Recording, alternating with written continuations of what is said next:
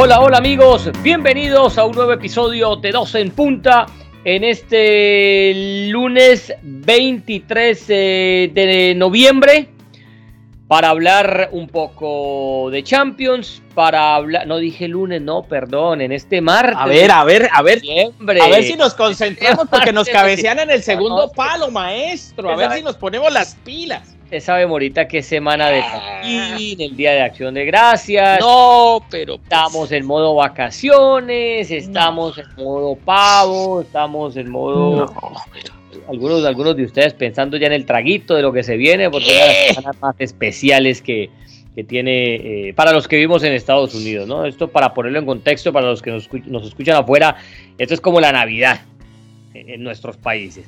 Así que aquí estamos, vamos a hablar eh, de un poco de Champions, vamos a hablar mucho de Copa Libertadores porque ya se viene la final este próximo sábado, otra vez equipos brasileños que son los dueños de este negocio en este lado del continente, son los que mandan, los que ponen, los que dicen, hacen lo que se les da la gana con los demás, no solo a nivel de selecciones, sino también a nivel eh, de clubes. Y para ello tendremos un invitado que más adelante estaremos presentando, eh, porque tiene, tiene una, una peculiaridad, ¿no? Él es de un, de un país, pero muy afín a lo. O sea, nació en un lado, pero es muy afín al fútbol eh, brasileño y es una historia interesante de, de, conocer porque todos tenemos nuestros, nuestros equipos en fútbol. Todo, el fútbol despierta tantas locuras y da tantas historias que esta es una, una buena de contar porque la verdad es que eh, eh, cruzar el charco, prender televisor para ver fútbol de otro país de donde uno no ha nacido pues sí se tiene que ser muy fanático, le tiene que gustar mucho a uno este cuento y ese va a ser nuestro personaje que en un ratico estaremos presentando. Pero bonita, a ver si arrancamos de primerazo así de one. Hablando de la Champions, porque se define ya, por ejemplo, para el Barcelona eh, y para otros equipos que están complicados de lo grandes, ya se va definiendo el panorama con esta fecha que nos espera esta semana. Moration, ¿cómo vas? A ver, hombre, mi querido José, un saludo muy especial para todos. Feliz día de acción de gracias a todos. Que la pasen muy bien en este lado del mundo, ¿no? Es una fecha muy. ¿Cómo ya es jueves o qué? Especial. No, pero estamos en los prolegómenos, maestro, en el prefacio del libro, joven. Así que, ¿cómo así? Estamos en mes de Adviento, que dicen por ahí simplemente para desearle lo mejor a todo el mundo, para que se tranquilicen y hay que agradecer siempre, hay que agradecer. Es una fiesta que por ahí para nosotros los inmigrantes no significa mucho, pero con el paso del tiempo uno la ha ido adoptando y está muy, muy buena. Así es. ya uno veintitantos años viviendo. Claro. también. Sobre todo usted, pues, que está más viejo que el sol. Sí, sí, sí. Yo estoy viendo aquí este tema de la Champions a propósito, maestro. Estoy viendo gente, equipos más asustados que ciego en balacera, ¿no? Yo veo ese Atlético de Madrid complicado. Yo estoy viendo ese, ese Sporting de Lisboa complicado. Estoy viendo el Inter de Milán como medio complicado el Barcelona con todo y todo lo veo ahí. El Sevilla. El Sevilla, el que se va para Sevilla pierde su silla, dicen por ahí. Bueno, estamos ahí viendo a ver qué pasa, maestro.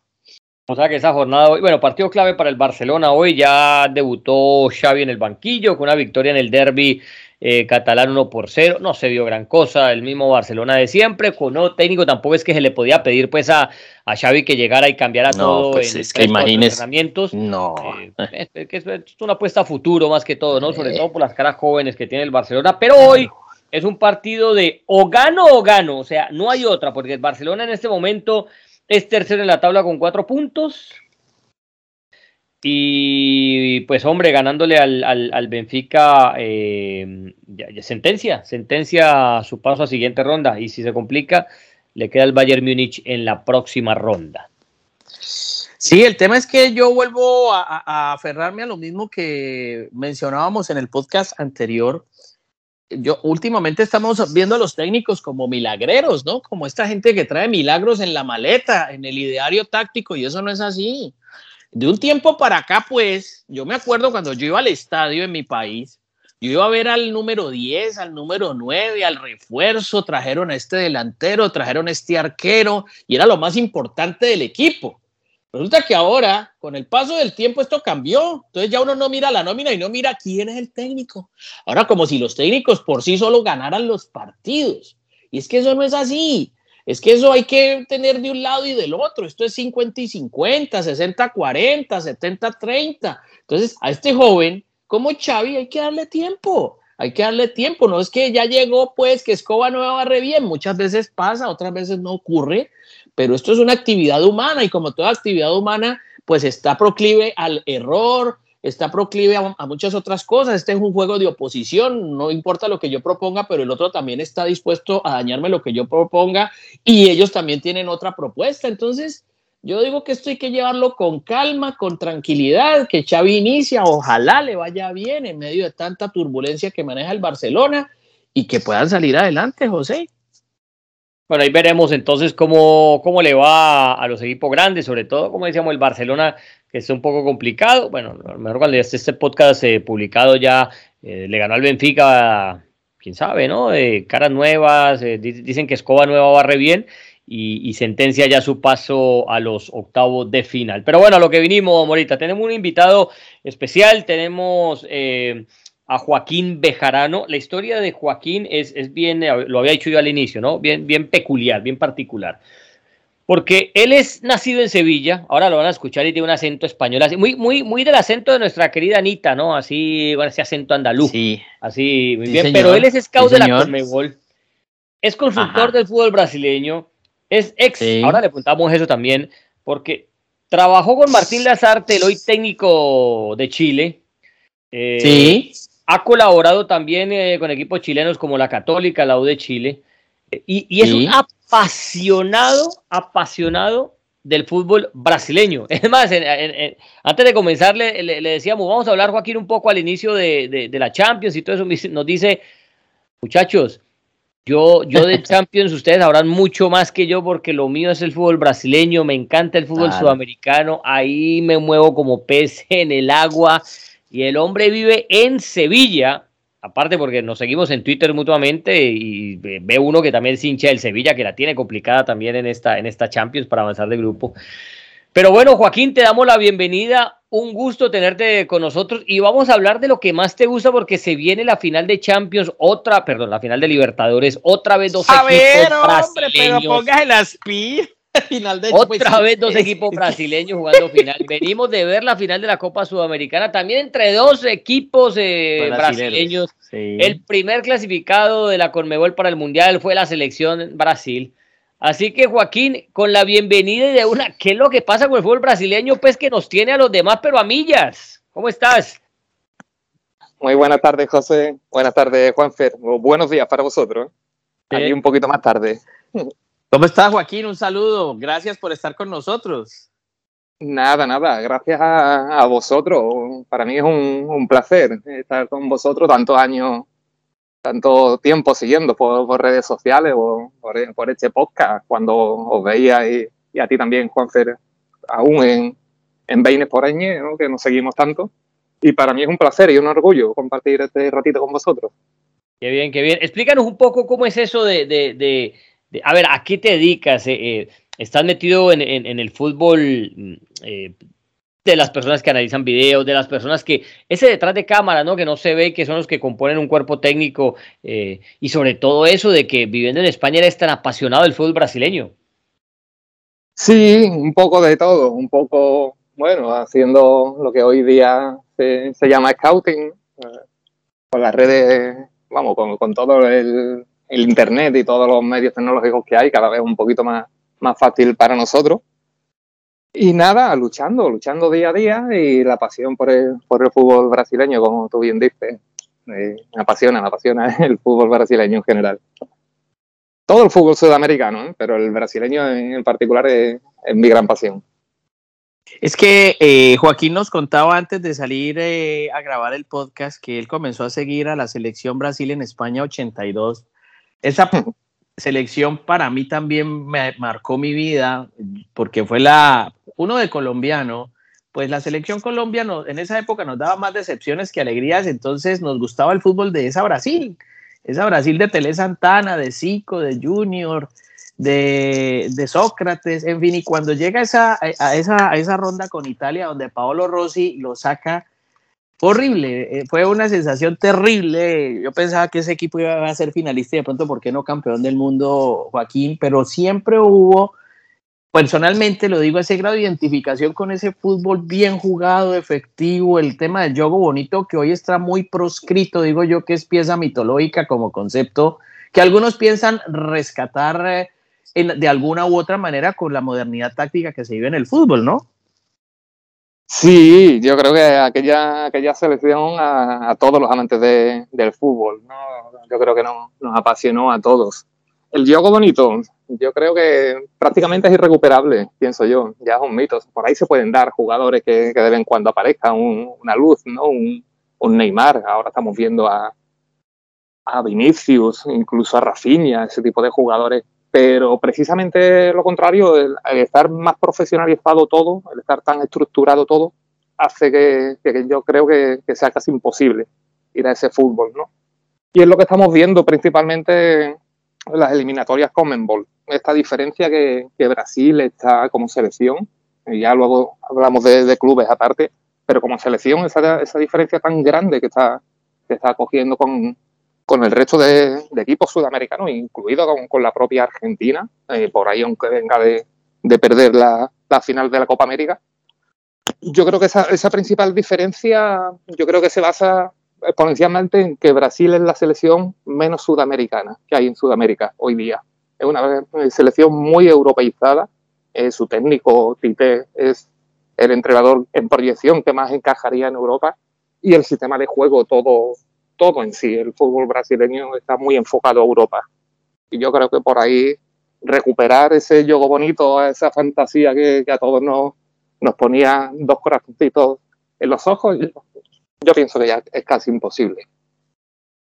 No, y totalmente de acuerdo porque eso lo mencionaba yo alguna vez, eh, eh, incluso en algunos de nuestros programas de, antes en Bean Sports, eh, era eso, que, que, ya el jugador brasileño no lo formaban para la selección Brasil, ya no lo formaban con ese juego bonito para las exigencias del fútbol brasileño, sino que desde muy joven ya lo iban formando, era pensando en cómo iba a triunfar en Europa. Y como cada vez en Europa desaparecía más el 10, como cada vez te pedían menos túneles, menos paredes y más, más juego directo, como cada vez menos te pedían eh, eh, tanta inspiración, sino más jugar por el equipo y dejar un poco al lado las individualidades, pues hombre, eso, eso creo que se refleja hoy en día que va a ser muy difícil. Yo creo que eso ya es cosa del pasado, volver alguna vez ver eh, a una selección de yogo bonito, de, del toque para aquí, el toque para allá, porque son jugadores, eh, lo que tú dices, eh, Joaquín, completamente formados y pensados para rendir en Europa.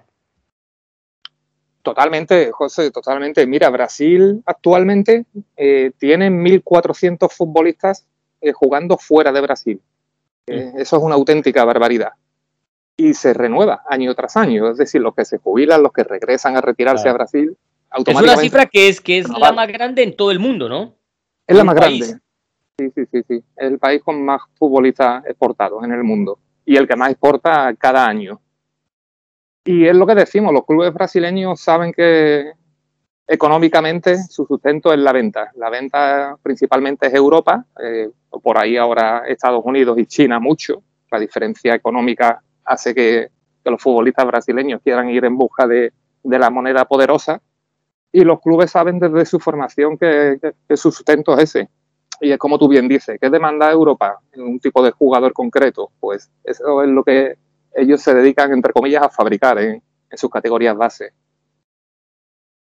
Eh, eh, pero Joaquín, eh, a mí, a mí no, hace poco en la presentación de Xavi con el Barcelona, Xavi confesó que incluso Tite lo había llamado para que se convirtiera en asesor o trabajara en el cuerpo técnico de la selección brasilera.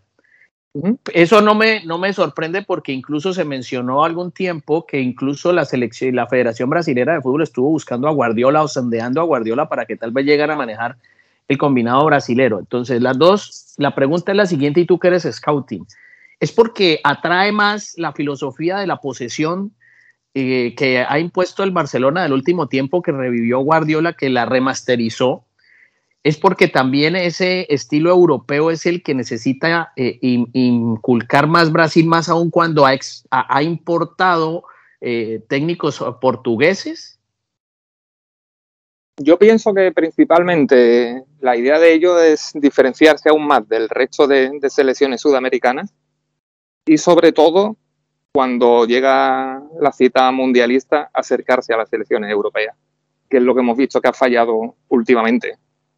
Eh, Brasil, mira, la, la, Brasil de Tite, la primera, la, la premundial 80, y, o sea, 2018, esta última, era clara favorita a ganar el mundial. Eh, luego, ¿qué le pasó? Se encontró con una Bélgica que a nivel físico le superó, le superó muchísimo. Y ese paso es el que yo creo que es el que le falta a Brasil. Por desgracia vemos las selecciones sudamericanas eh, por ahí la Argentina de, de Messi, ¿no? En 2014 que, que llegó a, la final. Pero la distancia es muy grande y cada vez se está ampliando más con, Europa. Eso, para los que amamos el fútbol sudamericano, no, nos produce cierta tristeza, porque a todos nos gustaba cuando llegaban la, las grandes selecciones Sudamérica a un mundial y, y competían y ganaban a las selecciones europeas. Eso ya se está viendo cada vez más difícil. Y Brasil, que hablamos hace un momento, que se está distanciando tanto de Sudamérica, eh, resulta que cuando llega a competir con las selecciones europeas, tiene un déficit muy grande.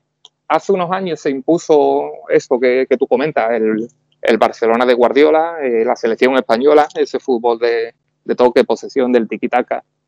Es lo que Brasil intentó cuando quiso tener a Guardiola.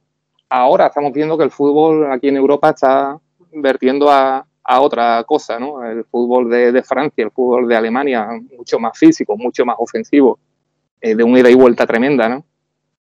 Estamos, estamos pasando a, otra fase y esa fase yo creo que va a incrementar mucho la diferencia con Sudamérica. Esa diferencia física, sobre todo en el juego. Ahora, Joaquín, a ver, cuéntanos, porque mientras nosotros en este lado del mundo levantamos, nos levantamos temprano, a veces hasta madrugamos para arrancar con Liga Premier y ver después que, que España, que Italia, que Alemania, la, Francia, las principales ligas de Europa. O sea, tú estás más o menos eh, eh, alistándote ya en horario nocturno un sábado para ver el fútbol brasileño, que aparte tiene 20 equipos y, que, y que, a ver, que no sé cómo harás para verlo allá, pero, pero me imagino que eh, es, es, lo, es lo contrario de lo que uno está acostumbrado, ¿no? Que todos nos pegamos más del fútbol de las cinco grandes de Europa y tú lo que haces es prender el, el, televisor para verte, qué sé yo, un Flamengo Corinthians, para verte un Palmeiras Sao Paulo. Y eso es lo que, te, lo que te apasiona, ¿no? Más o menos métenos en ese mundo tuyo de, cómo es ese fin de semana eh, para meterte en esa liga que tanto te apasiona. Sí, hoy, hoy día más, más fácil porque ahí eh, en mi caso, tengo, tengo contratada una línea de IPTV, que es eh, televisión online, con la que puedo seguir eh, esa liga, ¿no? Y, y, todas las ligas sudamericanas también. Antiguamente era más difícil, imagínate hace unos años, tirando de, parabólica, moviendo una parabólica para, intentar coger un canal u, u, otro con lo poquito que aquí se emitía en Europa. Hoy día con eso, partidos online, el, el White House, que, enseguida yo a lo mejor una, madrugada me acuesto de ver un partido de Brasil, eh, 3-4 de, de la madrugada aquí en España y por la mañana me levanto a, a las 9 enciendo el White House y tengo el resto de partidos ahí eh, ya directamente para, para, poder verlos en diferido. ¿Y tratas de ver la mayoría, Joaquín? ¿Te, ¿Te, los ves casi todos? Sí, sí, intento verlos casi todos y combinarlos un poquito con ahora ya, ahora en esta época del año es más sencillo porque ya está la liga, la, la copa ya en semifinales y, y el Brasileirao B, ¿no? La segunda división. Ahora, por ejemplo, en enero, a partir de enero llega la máxima locura, que es cuando empieza la, la copiña, los campeonatos sub-20, los estaduales. Eso sí Así es una es. locura. Eso es una locura, sí. de verdad. Eh, eh, Joaquín, eh, pero yendo más a la raíz de tu trabajo, ¿qué hace un scout para que la gente entienda? ¿Cuál es tu trabajo? ¿En qué te, en qué te metes tú? ¿Cuáles son los informes que tienes que elaborar cuando trabajabas con Martín Lazarte? Yo alguna vez alguien compartió conmigo eh, ese informe por lo tengo guardado. Sobre todo me pareció impresionante lo que el, el, la labor de, de, investigación que se hace jugador por jugador, los movimientos, no sé, ¿cómo es eso? Sí, es, es distinto porque mira, cuando yo trabajaba con, con Martín Lazarte, él, él estaba en, bueno, él estuvo en, en, dos clubes, en dos clubes. ¿Sí? ¿Se cortó? Sí, nos cortaste un poco, ahí, ahí estamos otra vez. Ahora, decía que él, estuvo en, U Católica y, en la U de Chile, ¿no? En esos dos clubes, en esos dos clubes, por ejemplo, yo el fútbol brasileño lo seguía a, modo particular, porque esos clubes no tienen eh, posibilidades de fichar a jugadores de Brasil. Entonces lo que hacía era seguir jugadores de, de allí, de, de, su propia liga y de los campeonatos sub-20 de ellos, las divisiones inferiores.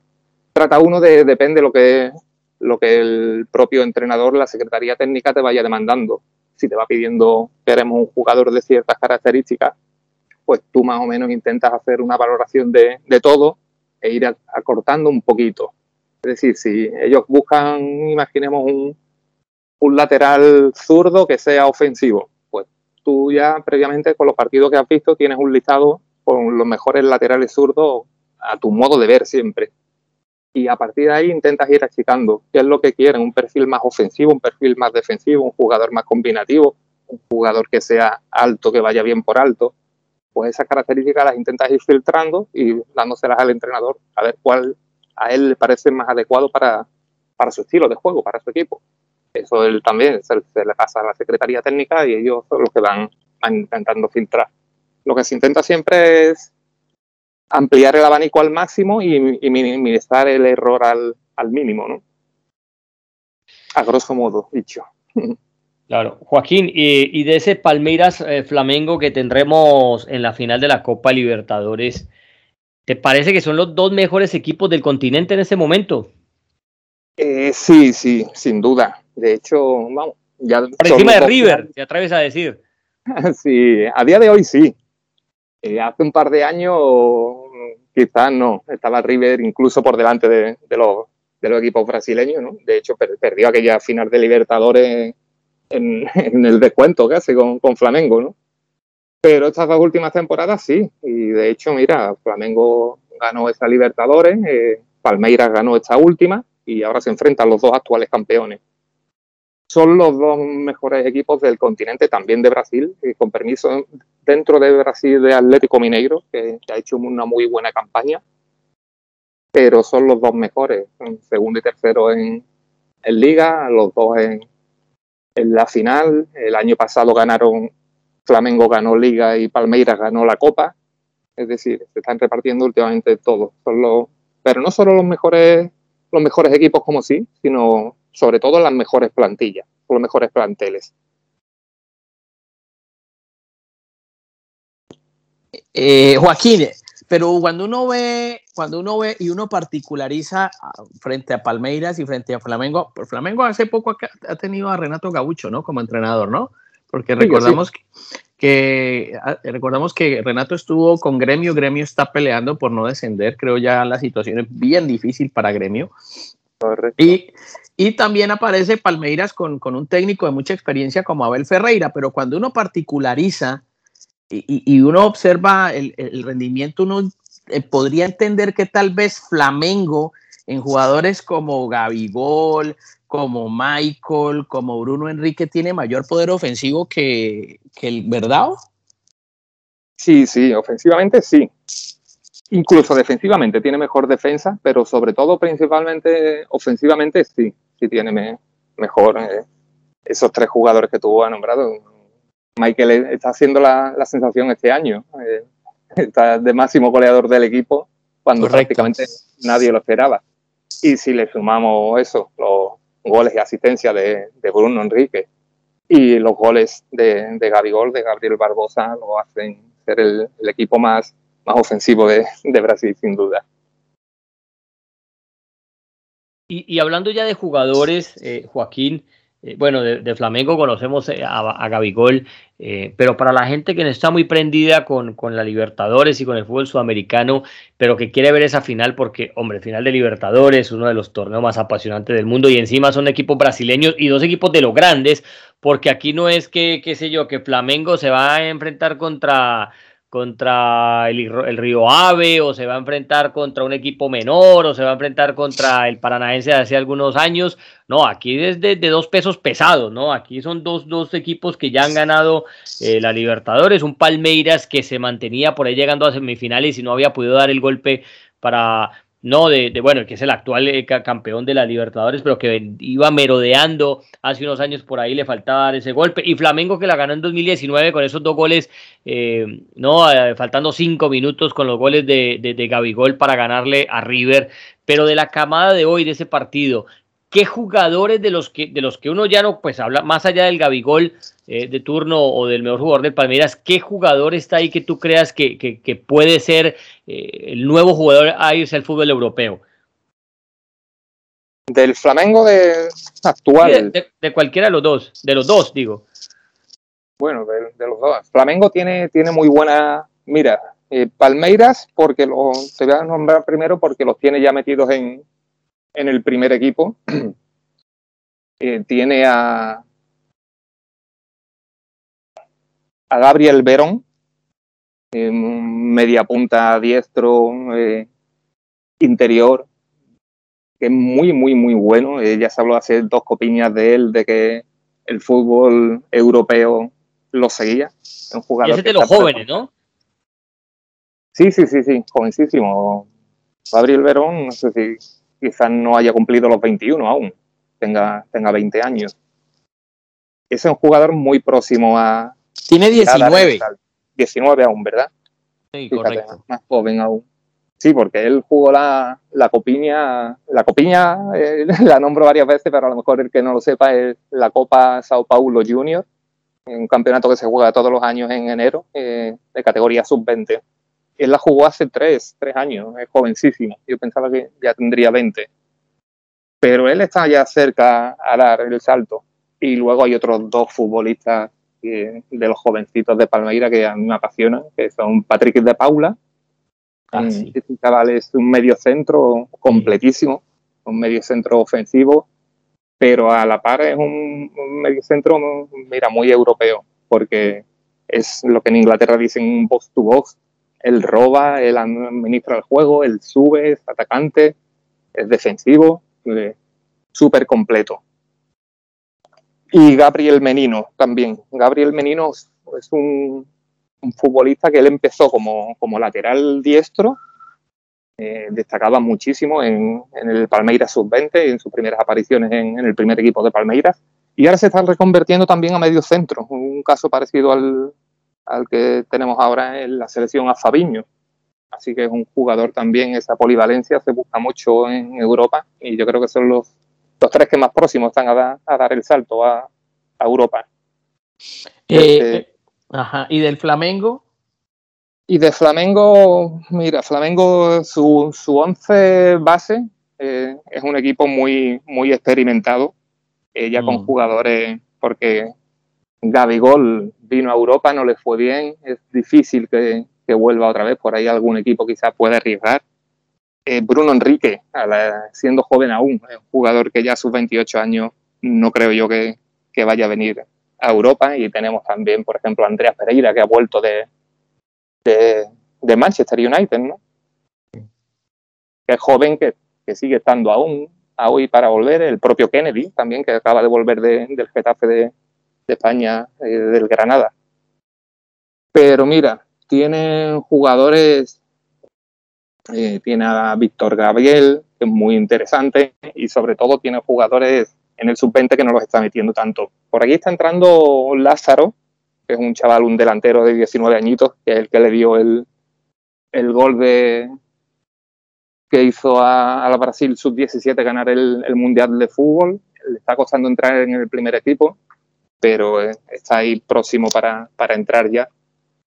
Es que, eh, eh, ahí, perdón, te interrumpo ahí, Joaquín. Cuando uno ve, cuando uno ve el once de, de, Flamengo, lo que tú decías, es un equipo más estructurado, es un equipo más experimentado. Es que uno se encuentra entonces que está Diego Alves, que fue por muchos años arquero del Valencia, y entonces te encuentras que, está un tal David Luis, y te encuentras que está un Rodrigo Cayo, y que la, y que, la punta derecha la marca Mauricio Isla, y que por el otro lado está Felipe Luis, y, Arao, que lo hemos eh, llevamos escuchando también un buen rato, campeón ya con, con Flamengo, eh, que está Bertón Ribeiro, que está Vitiño, que está Gabigol.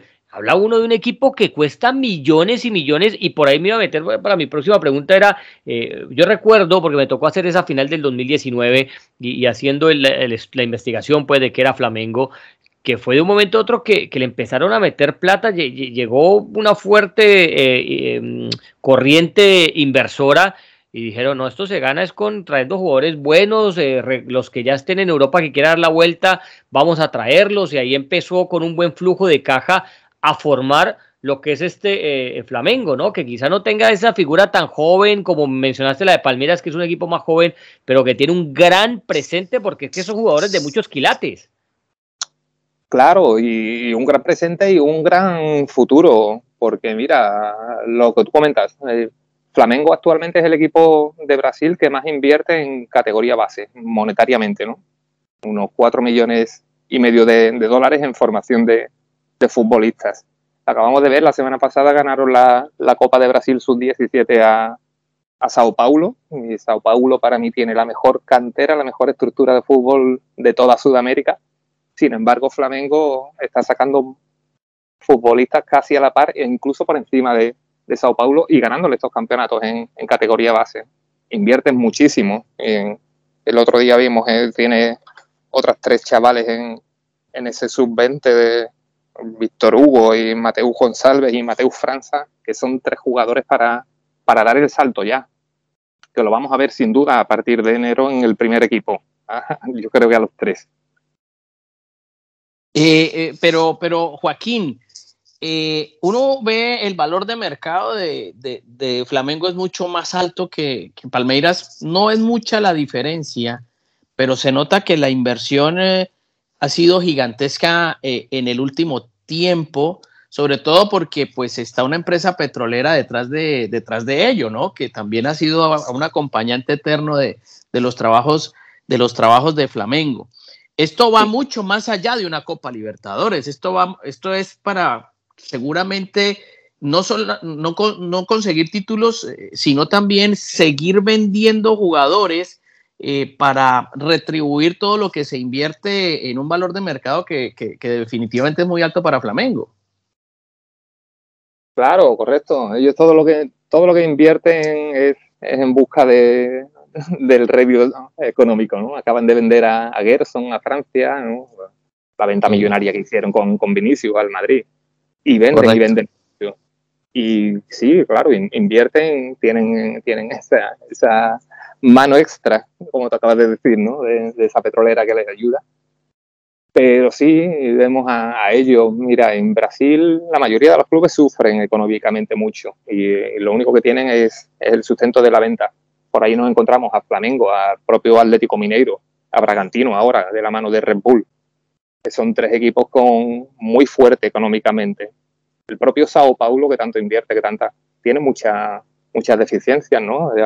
Hemos visto que ahora acaban de presentar a Dani Alves en el Barcelona y le han tenido que rescindir el contrato porque no eran capaces de pagarle. Eso rara vez eh, lo vamos a ver en, en Flamengo, por ejemplo. ¿Y qué es lo que tiene, qué es lo que tiene Flamengo? A ver, que se demoró veintipico días, creo haber sido a ver, del, del 81-82 que había ganado su, la, Copa Libertadores para volverla a ganar en 2019, siendo uno de los equipos, bueno, dicen que es el equipo con más hinchada en el mundo. Alguna vez por allá se hizo, eh, antes de redes sociales y todo esto, se hizo una, eh, como una especie de sondeo a ver cuál equipo en el mundo tenía más hinchada. Y bueno, aparte, Brasil de ser un país tan grande y tan populoso y encima pues eh, pertenecer a, a, Río de Janeiro también, que, tiene mucha población, salió que tenía más de un millón de seguidores eh, solamente en Brasil y, que, eso en el mundo puede ser casi insuperable pero un equipo que, dejó de ganar no solo en el campeonato brasileño, sino también a nivel continental. Y de un momento a otro se volvieron a montar en la palestra, vuelven a llegar a finales de Libertadores ganando títulos. Eh, pero ¿cuál ha sido la clave de, de, eso, Joaquín? Tú, tú que estás tan metido en el fútbol brasileño. ¿Es simplemente dinero? O sea, llegar dinero y vamos a contratar jugadores, que es la fórmula que yo creo que es la, la, más básica para ganar algo, porque sí, tú puedes formar, pero vas a sacar réditos después. Si tú quieres algo ya, tienes que contratar buenos jugadores, porque los grandes equipos los, los hacen los buenos jugadores. Y por eso te leía la nómina que tiene Flamengo y con esos, eh, eh, esa inversión en jugadores eh, extranjeros que vienen de Europa incluso.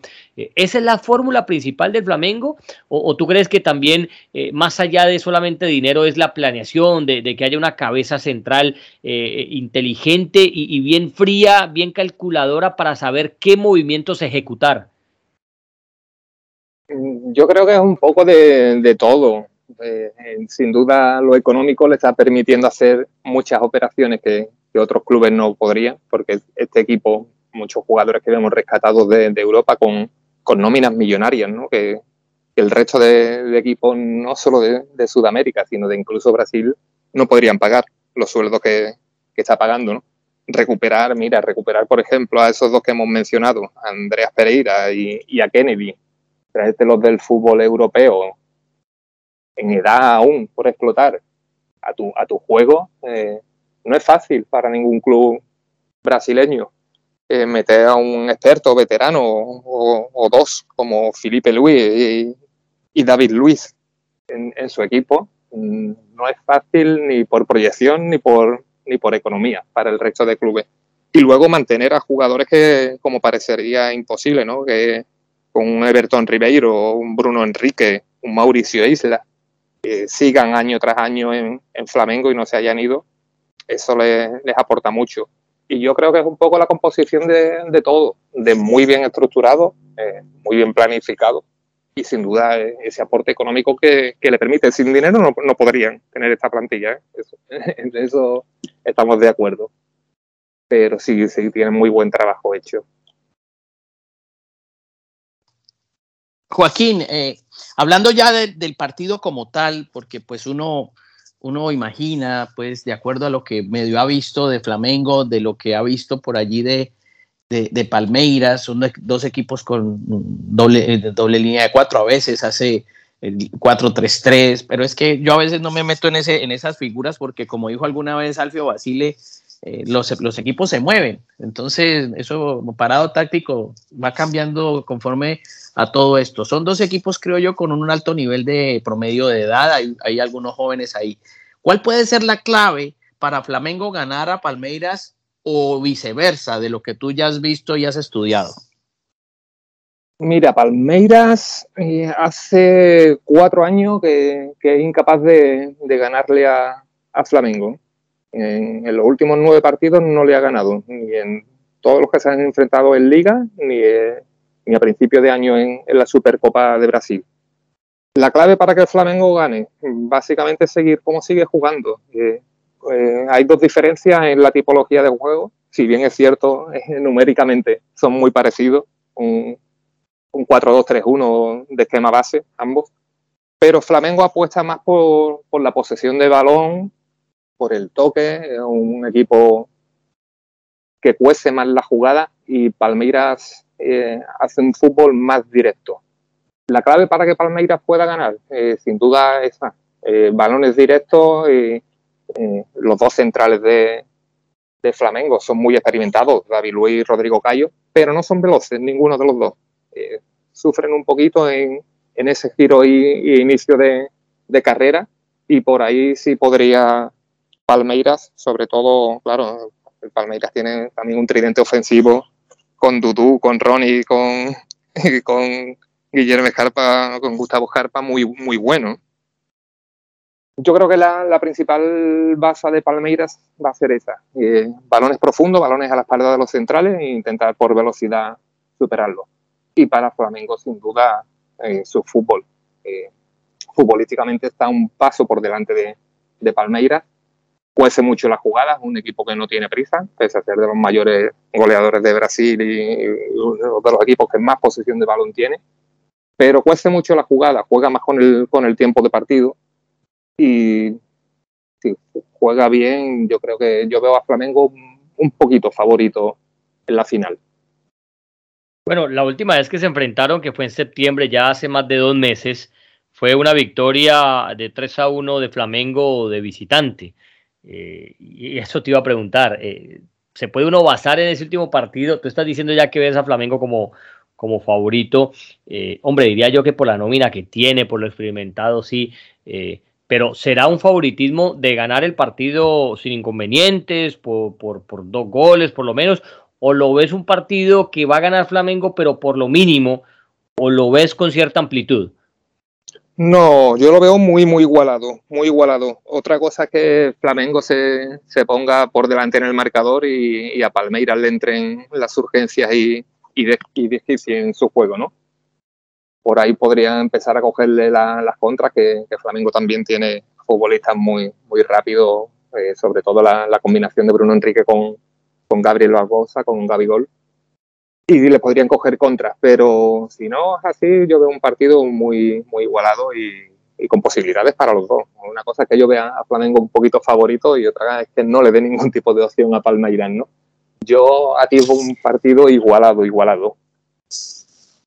Eh, pues, el pues tema bueno, ahorita ¿tenés, ¿tenés otra pregunta para Joaquín? Sí, no, yo solamente quiero cerrar con esto, Joaquín. El, partido de la final de la Copa Sudamericana, a, mí me decepcionó Artur de Bragantino, eh, pero, pero, pero también eh, Atlético Paranaense se impuso con Nicao, pero, pero me dio mucho el clima. El clima en Montevideo está haciendo un calor terrible en Montevideo y a la hora del partido yo creo que eso también puede pesar para el desarrollo del compromiso.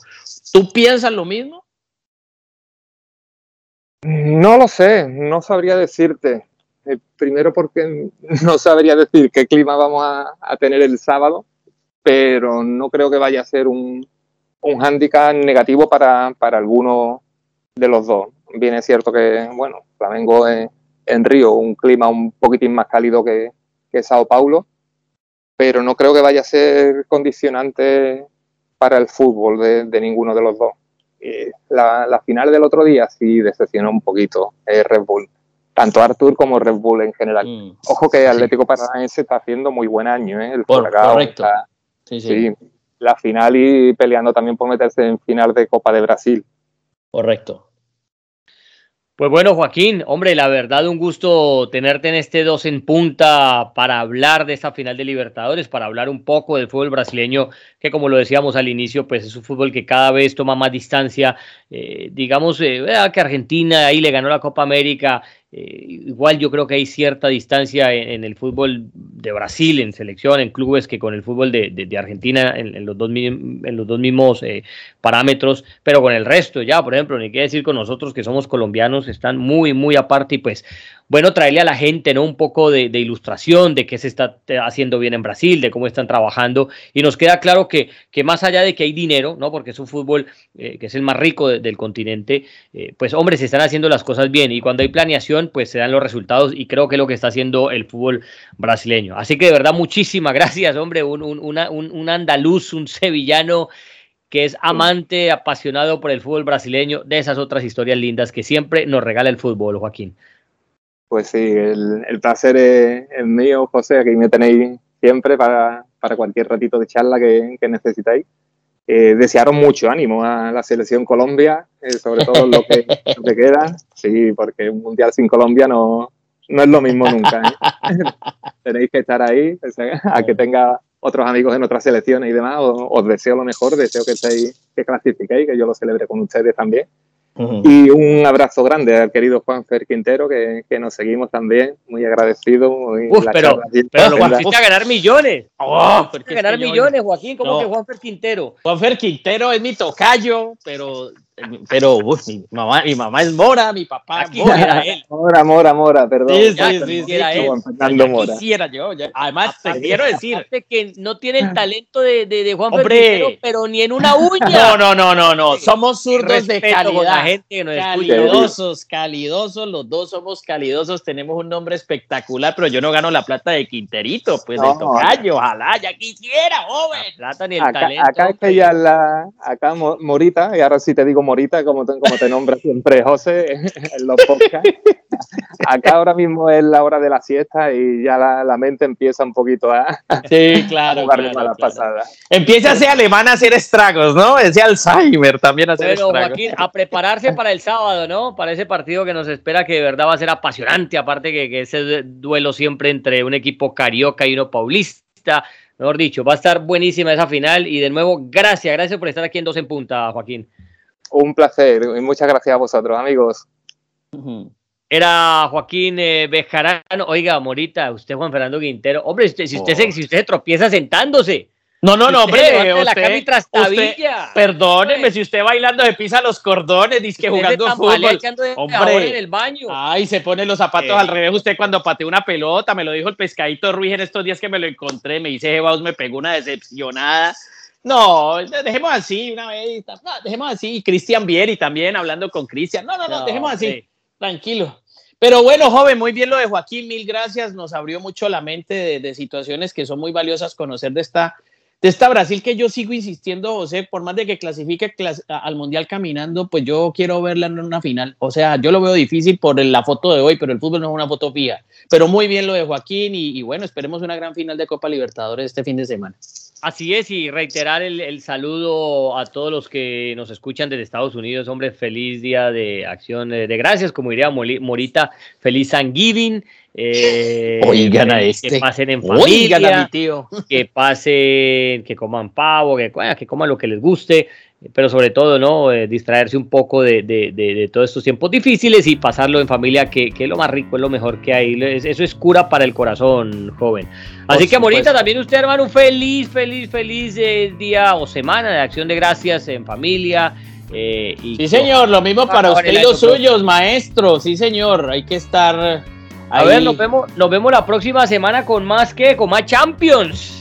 Sí, ¿no? para y, sí, porque ya por ejemplo eliminatorias por este año no hay y ya vamos poco a poco cerrando el año y a ver cómo sigue Xavi con el con el Barcelona y a ver cómo a, ver si Pochettino es que se va uh, para, cuento, el United y se llega a Zidane, no, Sí, se leyó el último artículo del, del equipo, no lo leyó por ahí. Eh, Hablaba de, de Pochettino. sí, claro, que él dice que él no vería con malos ojos volver a la Liga Premier. Uy, eh, eso hablan del círculo cercano de él, o sea que eso de Zidane para el PSG está caminando, maestro. Acuérdese que a Tuchel, acuérdese que a Tuchel lo sacaron para esta fecha más o menos, Sí, señor, no, pues entonces Zidane está más feliz que Caracol con patines, y eso se llega a, a cristalizar, imagínese usted el equipito que arma PSG con Zidane ya manejó a Cristiano y ahora va a manejar a Messi. Entonces, no, eso se pone bueno. Y el sábado final de Libertadores. Bueno, Morita no fuimos, me habla muy sabroso, pero. ¿Será? No, hoy no hablé. Eh, habló Joaquín, habló usted, pero yo casi no. Pero bueno, muy bien, muy bien, excelente. Y, gracias a, Joaquín, hombre, por acompañarnos. Eh, Morita, nos vemos dentro de ocho días, hombre. Bueno, maestro. Vaya que lo, vaya que lo. Vaya, bañese, maestro, lávese allí la cabeza y, doble unas cortinas que lo están esperando antes de que le den correa. Con piojito. Eso fue dos en punta el popularísimo Two Up Front. Nos reencontramos la próxima semana. Chao. Chao, Lin Ping